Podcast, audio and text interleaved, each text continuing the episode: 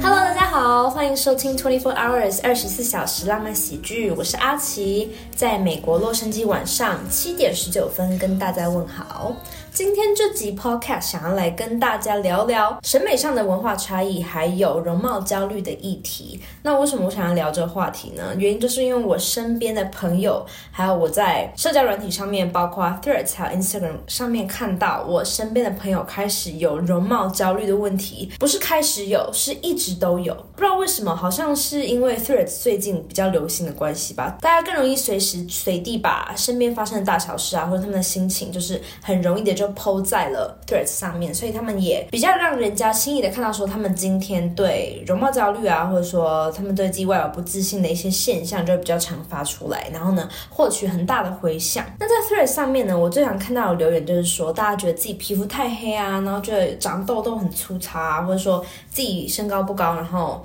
嗯鼻子不挺啊，或什么带没有带没有双眼皮之类的。我发现有个规律就是说，好像越爱展现完美照片的人们，他们好像越越容易焦虑。比如说，我有一些朋友，他们在 Instagram 的大账上都是非常华丽的啊，非常完美的一个形象啊，想要让大家觉得他是一个哦很不错的人啊，你懂吗？Social 好像叫这个词，好像叫 social credibility 吧。然后就说想要让大家因为在网络上的这些营造出来的这些照片啊，长得好看啊，去吃好吃的啊，然后有很多好的朋友，他们在。他们的小账里面就越容易展现就是焦虑的那一面，那他们也好像以后比较常花更多的时间去打扮自己，然后寻求他人的认可，甚至就是有一些朋友们呢，就是他们不化妆，就是不会出门，素颜的话就需要戴口罩。之前不是还有那种素颜眼镜吗？就大家就觉得自己素颜好像不能看，就需要把它遮遮掩掩的，然后把自己的五官就是盖起来，不要让别人看到，因为他们就是对自己的外表不够自信，产生了容貌焦虑的想。法。那我还有朋友，就是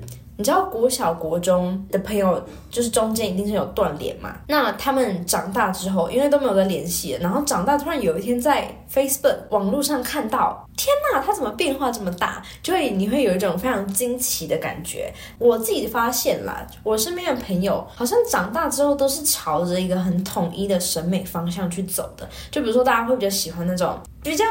嗯，不对嗯，我我不这么说不是贬义词啊，就是但是稍微就是比较往往美那方面靠。就是大家会比较变成审美单一化，然后都是走同一个路线的，所以我觉得在这样子的观察下来呢，我觉得我需要就是以我自己在比如说美国还有亚美尼亚读书啊，然后看到的审美差异上，跟大家分享就是我自己的经验。那台湾的审美其实大部分就是东亚大部分人在追求的白又瘦啊，皮肤白，然后看起来小小只的，然后瘦瘦的，然后。大部分的人都喜欢这样子的，在亚洲来说，这部分好像也因为是嗯韩流带起来嘛，就是最近不是很流行，就是也不是最近来，就是一直以来都是很流行韩国那样子，大家就是皮肤白白然后很瘦啊，跳舞起来很好看这样子。那还有中国小红书啊，大家如果在用中国小红书，像我自己的话就是一个非常忠实的用户，它上面呢，如果你因为它是因为大数据的关系嘛，所以你喜欢什么，它就给你推送什么。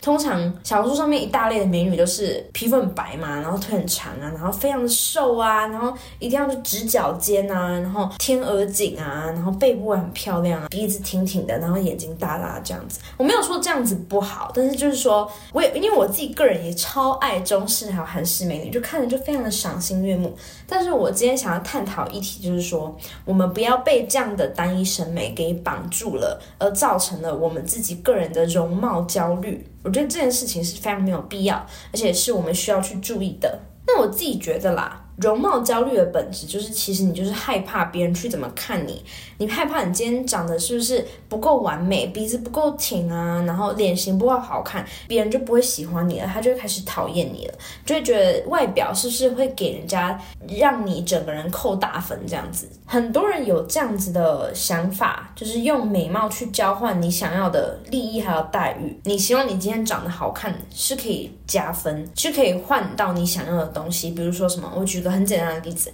你找男女朋友，你其实希望可以找一个帅的，找一个美的。那你今天你是不是因为也会想要就是自己好看，然后让对方喜欢这件事情？那其实他就是因为想要有价值上的交换，所以你想要长得好看一点，这就是为什么会有造成容貌焦虑的其中一个原因。那不止找男女朋友，还有就是亲密关系上，你在找工作面试啊，你在朋友聚会啊，你在学校里的你的社交圈里的地位是什么样子的？你都希望自己可以找得更好看一点。在比如说在工作上面，你就可以因为找得好看一点呢，稍微可以赢过你的竞争者们。比如说你可能稍微的长得好看一点，人家就觉得说哦，感觉就对你印象比较好啊，对你好感比较强烈。但是在相等相等同能力之下呢，你就会觉得说哦，今天可能老板就会比较喜欢，就是你知道长得干净、长得漂亮的人啊，所以你就会希望就是说自己也可以美美的，然后去工作去面试。那在朋友啊，还有学校，就是我觉得国高中更常因为这件事情而产生纠结吧。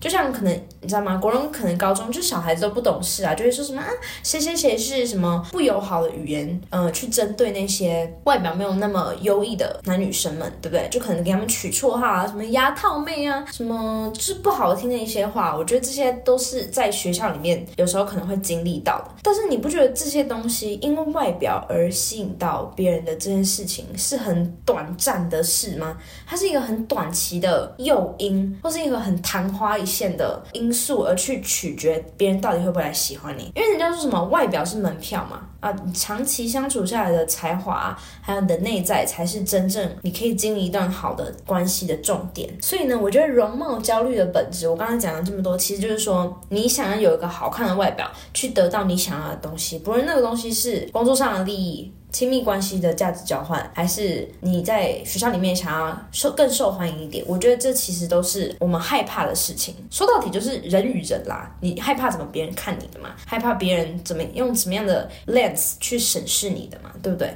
但我个人自己当然是不推崇用外表去 judge 别人这件事情，因为我觉得你只要整体的气质上看起来是。很干净舒适的，我们其实不用因为外表怎么样子而感到自卑，我们应该把重心更多的放在外表以外的个人价值。我有一个朋友，他就有一个故事，我觉得是可以很好的去表达我今天这个认为的这个价值观。这就是我朋友他遇到一个弹钢琴的非常好的男生。那这件事情怎么发生呢？就前几天，我朋友他是他来嗯我的宿舍，然后他来跟我拿东西。然后他来我宿舍的时候呢，我们一楼有一个钢琴教室，然后那个钢琴教室呢是任何人都可以进去的，就是你只要是我们学校的学生，你就可以去预约那一间钢琴教室，然后自己去练音乐。那时候我去我五楼宿舍拿东西要给他的时候，他就在一楼的大厅等我，然后钢琴教室就在大厅的旁边。结果呢，他我下来，我一拿完东西下来之后。他就跟我说：“你知道那个钢琴教室里的人是谁吗？他弹那个钢琴好好听哦。”我就说：“这边很长都会有人弹钢琴啊，怎么了？”然后他就说：“那个钢琴教室里的那个人弹的是他很喜欢的动漫的主题曲。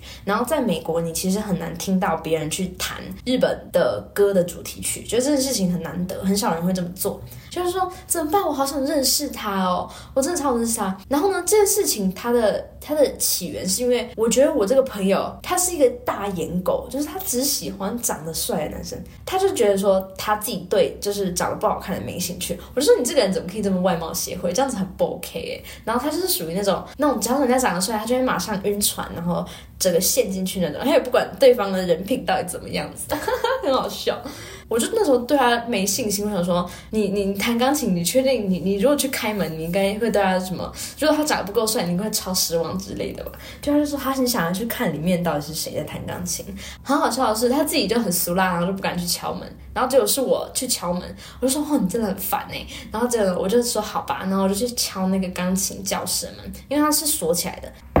我就跟他敲了门，然后就有一个男生，他就是他就打开门了。那个什么，我朋友就很紧张，然后我就说：“哎，你好，我朋友想要认识你。”就是我那时候是用英文讲的，结果我朋友他就站在旁边，然后就就跟他打招呼。然后呢，他们两个就就哎这样子认识了，他们就在钢琴教室，我们就看了那个男生弹了大概两三首曲子，然后那男生的长相其实就是正常的，然后就是很斯文，然后整个人看起来很干净，然后那时候他穿的是一个白衬衫，然后戴一个眼镜，就是他是一个中国人，就是他讲话就斯斯文文，很有礼貌，很温柔这样子，但是也不会说到就是很帅很帅，也不是那种就是正常人，然后看起来很干净这样子。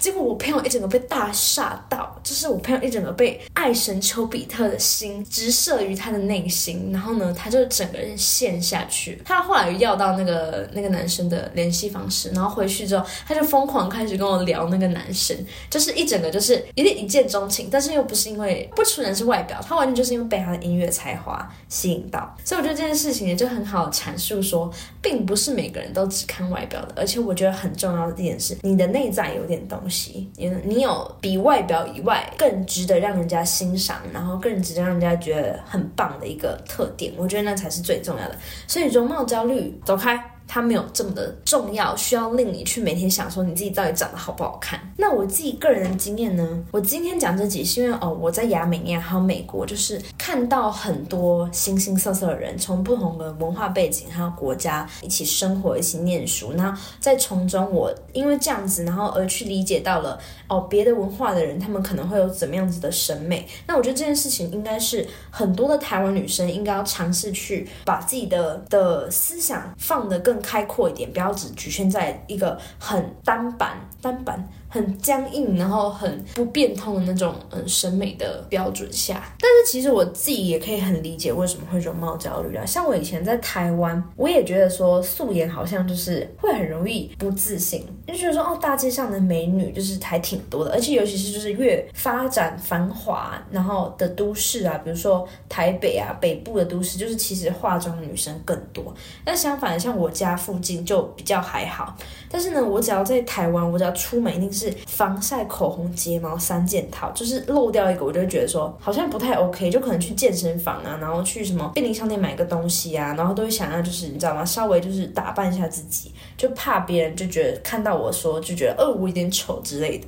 其实没有那么夸张，但是就是说出门会想要维持一个良好的形象。但是这样同才的影响，那时候我读台湾的高中，我们学校还不准我们化妆，就是你连一点点的口红啊。就是你涂上去，老师都会叫你要去卸掉，就是叫你说不要画，严重画会给你记警告。反而是因为这个东西，让我们学校的女生会发开始钻研那种伪素颜的化妆，就再怎么样一定要把自己的气色弄好啊，脸不可以有痘痘，遮瑕一定要遮好这样子，然后让自己看起来有精神。那时候就会因为通才啊，还有身边朋友的关系，所以就会很在意自己的外表到底有没有有没有被打理好。而且那时候无聊的话，就会看一些美妆的影片，比如小红书啊，或者 YouTube 那些很厉害。的的美妆的 YouTuber 啊，他们是怎么从一般的外表，然后变得非常的漂亮？你知道化妆这种就是魔法，就完全化前妆前妆后是两个人两回事。而且我小时候还容易很很容易被笑黑，因为我的皮肤不是很白，就我被生出来就常常被人家说是欧啊，像欧巴 day 嘛，欧巴 day，就是人家在说我的皮肤很黑啊。然后以前就会很担忧，就想说啊，那自己怎么办？不够白，人家就会笑我是什么黑人之类的。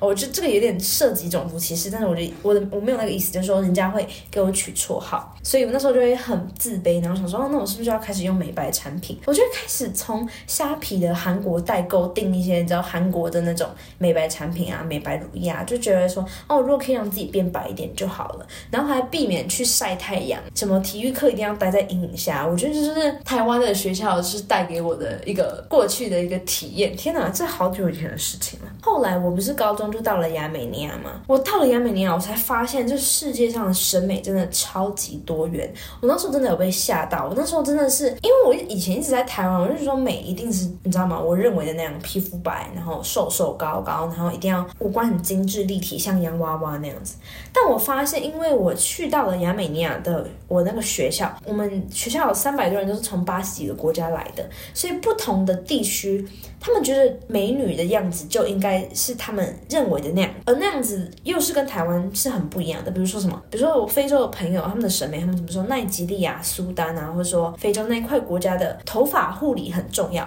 所以呢，他们会花非常多的时间去打理他们的头发，然后用很多护理头发产品。就他们护理头发产品可以大概有五五六罐、七八罐吧，就是你知道保什么保湿啊，然后抗打结的啊，蛋蛋白什么发蛋白、角蛋白，然后什么的，就是大概护理产品。然后他们还会就是有空的话，他们回他们的国家还要去做接发，他们把很长的那种辫子，然后大概长一公尺，头发会接到屁股那边，他们就会觉得说长头发就是一个很女性化的象征，他们就很喜欢，而且他们也偏好比较那种丰腴的身材，很亮的皮肤啊，但是又同时拥有很丰满的，呃，比如说胸部啊，还有屁股这样子。那欧美的话呢，就会比如说我那时候欧洲还有呃美国朋友，他们就会比较喜欢厚唇，是有带有曲线的身材。然后呢，他们的脸型就会比较要求是那种骨感的颧骨，或者说你的下颚线那边，他们就喜欢很锋利的那种棱角。相反的，比较推崇小麦肌，他们觉得小麦肌就是说平常都有在旅游啊，去晒太阳啊，然后去海边玩啊，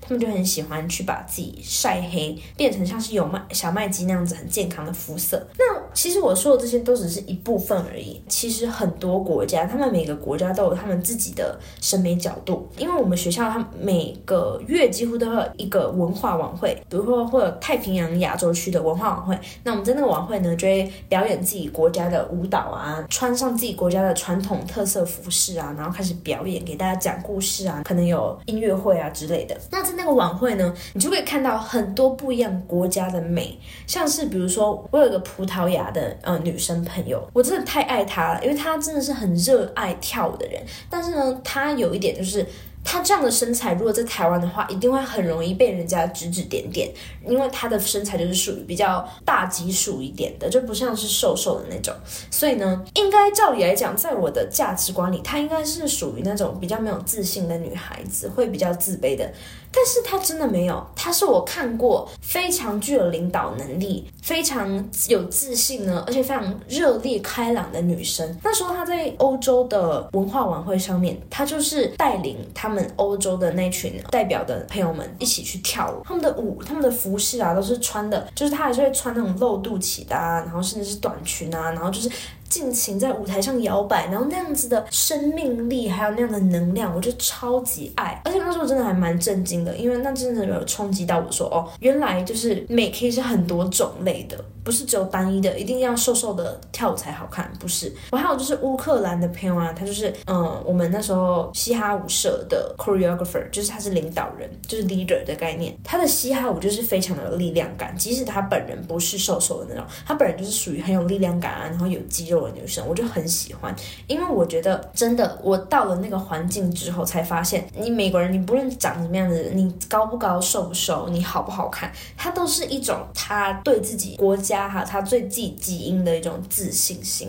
就是从里面到外面渗透出来的那种张狂啊，那种很旺盛的生命力，是我真的很喜欢的。而那个东西真的无关你今天容貌长什么样子，它就是一种态度。所以那时候我在亚美尼亚是真的真的接触到了很多不一样的人，很多不同种的审美。你你会不会说大家会不会有容貌焦虑？其实还是有一点点啦。但是自从我到了那个环境下，我就知道说，原来不是只有白幼瘦才是唯一的定义。我们美美真的可以有很多很多种。后来呢，我不是来到美国了吗？你知道我来到美国之后，我就想说啊，天哪，我这个学校感觉就是帅哥美女非常的多，我是不是也要就是开始打扮打扮自己，才不会说就是你知道开学可能刚认识到新朋友或是教授这样教授他们同学就要营造一个比较好的形象。但我发现真的就可能第一个礼拜大家精致一下吧，我一个礼拜之后马上放弃，我就直接素颜铺地一个棉裤，然后就出门了。真的就是大家后来就是都已经是一个，因为你你其实大家彼此都认识人，你大概也知道就是说你是什么样的个性嘛，你就不会真的很在乎说你今天到底还自己长得好不好好不好看，会不会人家会不会讨厌你，根本就不会在乎这件事情，因为人家就是看到你最真实的面貌，然后你可以因为这样子，然后就穿你自己觉得很舒适的衣服啊，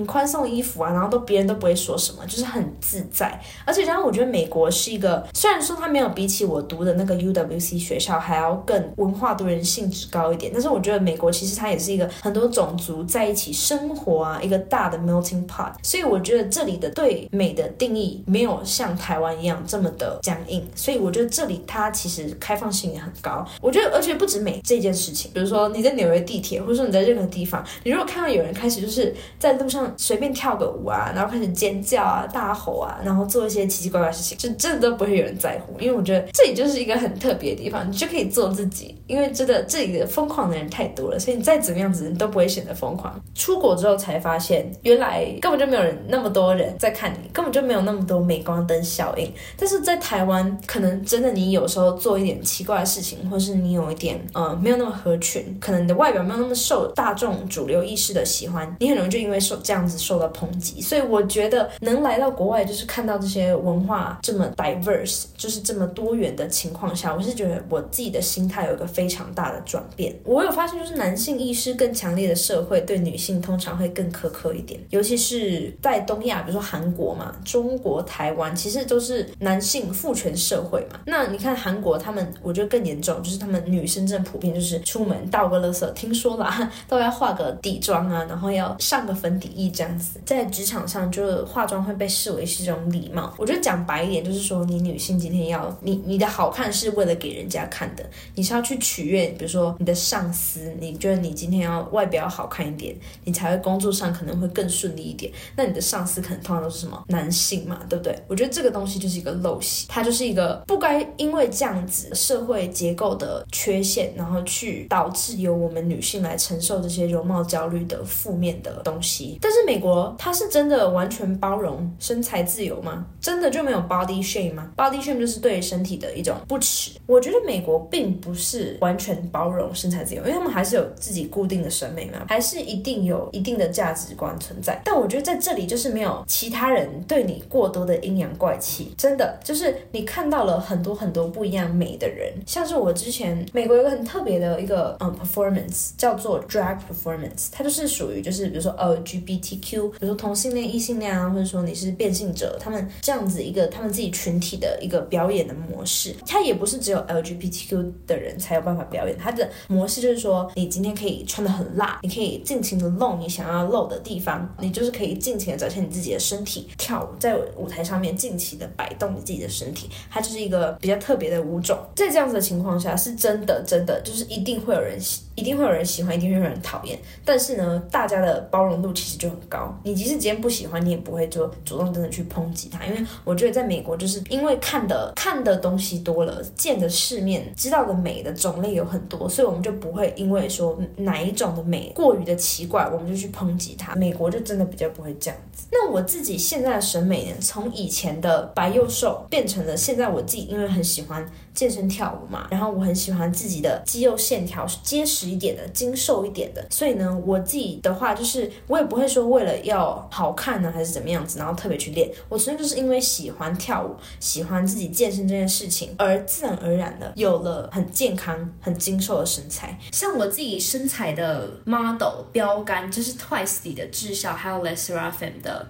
中村一叶。Twice 智孝呢，他是在跳舞，额外还要自己在健身，所以他的身材是属于那种真的是是金石的，然后你可以看到手臂线条那种，我就很喜欢。然后中村一叶的话呢，他是以前是芭蕾舞者嘛，所以他的背部线条还有马甲线就超级漂亮，我就真的很想要练成那种。当然就是他们是因为女团嘛，所以他们会比实际上我想喜欢的那样子再更瘦更瘦一点。那我自己本人就不会追求到那么瘦，我就可能可能就是你稍微有一点肉肉的，我觉得其实没关系。但是其实我就喜欢那种有在定期运动，然后可以看得出你很有精神的那样子的身材，我就特别特别的中意。那现在呢，我觉得肤色的话，我觉得就是自然而然就好啦。如果今天真的变白，那就变白啊，对不对？可能就是因为没来晒太阳。那如果今天变黑，可能就是晒了太阳啊，或者说比较阳，你知道加州的阳光就是非常曝晒，变黑的话也不会怎么样。我现在就是很接受自己的样貌，就是让可以接受的环境的这些因素去改变我自己的身材，我觉得是没有问题的。那最后呢，我觉得最重要的就是要讲到要怎么样去减少容貌焦虑。我觉得其实最底层的方法去解决它，就是你与其去关注你的外表，你应该去更注重于自我的成长，还有实现你个人的目标。在同时呢，你也要就是慢慢的去改变你自己原有的价值观和想法，去接受你其实也拥有不美的权利。那我喜欢跳舞嘛。我举自己的例子，我其实就是很喜欢在跳舞，看着镜子里自己的轮廓在移动的模样。对我对自己身体的掌控控制都是我自己的意念，我自己想做什么，我想让我的身体呈现出什么样子的状态，我就可以让他这么做。那这样子，我其实自己在练习，自己看着镜子，我也是不需要观众的，我是能从自己练习这件事情得到愉悦的快感，得到自我提升的这种感觉。我在目睹自己每天的跳舞都在慢慢的进步，我觉得。这件事情是不用容貌焦虑的，但是它同时又能带给我我自己喜欢的那种，就是自我价值的认同感。那健身的话，是我自己就本身就就喜欢那种肌肉线条嘛，还有那种力量感。我也能接受自己在增肌期的时候体脂稍微的体脂，对体脂稍微的增加，然后会变得有点壮吧。但是我觉得其实也没有关系嘛，因为就是健身就是很很自然的一件事情。那我可能后面减脂的话，我再把自己的身上的脂肪就是。嗯，把它除掉，那这件事情我就会按照我想要样子的去，然后去改变我自己的身材。但是前提是这件事情不是因为我要取悦其他人，而是因为我自己本身就很享受这件事情，我才去做的。我觉得这个这个出发点非常的重要。你今天自己想要改变自己的外表，不是因为你想要让别人看到你怎么样怎么样，而是因为你今天你看到你自己的身材，不论是胖一点也好，瘦一点也好，双眼皮也好，鼻子低一点高一点也好，不管是什么样子的。自己开心才是最重要的，因为我一直有在朝着自己想要变成的样子在进步。我让自己开心，我把这个东西放在第一位，我觉得这才是真的能消除容貌焦虑。很重要的一点是，当别人看你的时候。你是有底气的，你无需去担心说哦，我今天够不够漂亮，所以对方能足够喜欢我。我只在乎我今天是否有才能、担当、气魄、远见和智慧。我觉得这些才是你真的在容貌以外需要去担心的东西，这些才是一个人真正的魅力。而我们不要因为某一个人的负面评估而去武断的认为自己一无是处。所以，当你自己不需要他人的肯定、认同来审视自己的时候，那时候的你自己才。才能拥有足够强大的内心，还有能量去面对自己的容貌是什么样子的。呃，我很喜欢的一句话，我最近看到很喜欢一句话，就是说。你美从来就不该被定义，因为这世上真的不只有一种美感。你不论是可爱、性感、帅气，有瑕疵的皮肤也好，你有坚实的身躯也好，你今天是不是深沉内敛的、天真明亮的，那都是美。美也好，不美也罢，我希望我们都可以记住，就是我们能够大方的去喜欢，也能够去拥有坦然的不被喜欢的勇气。非常感谢大家今天收听浪漫喜剧的第三期，今天跟大家聊了很多关于容貌。焦虑的事情，那我们下一期再见，希望大家都可以变成更好的人，谢谢大家。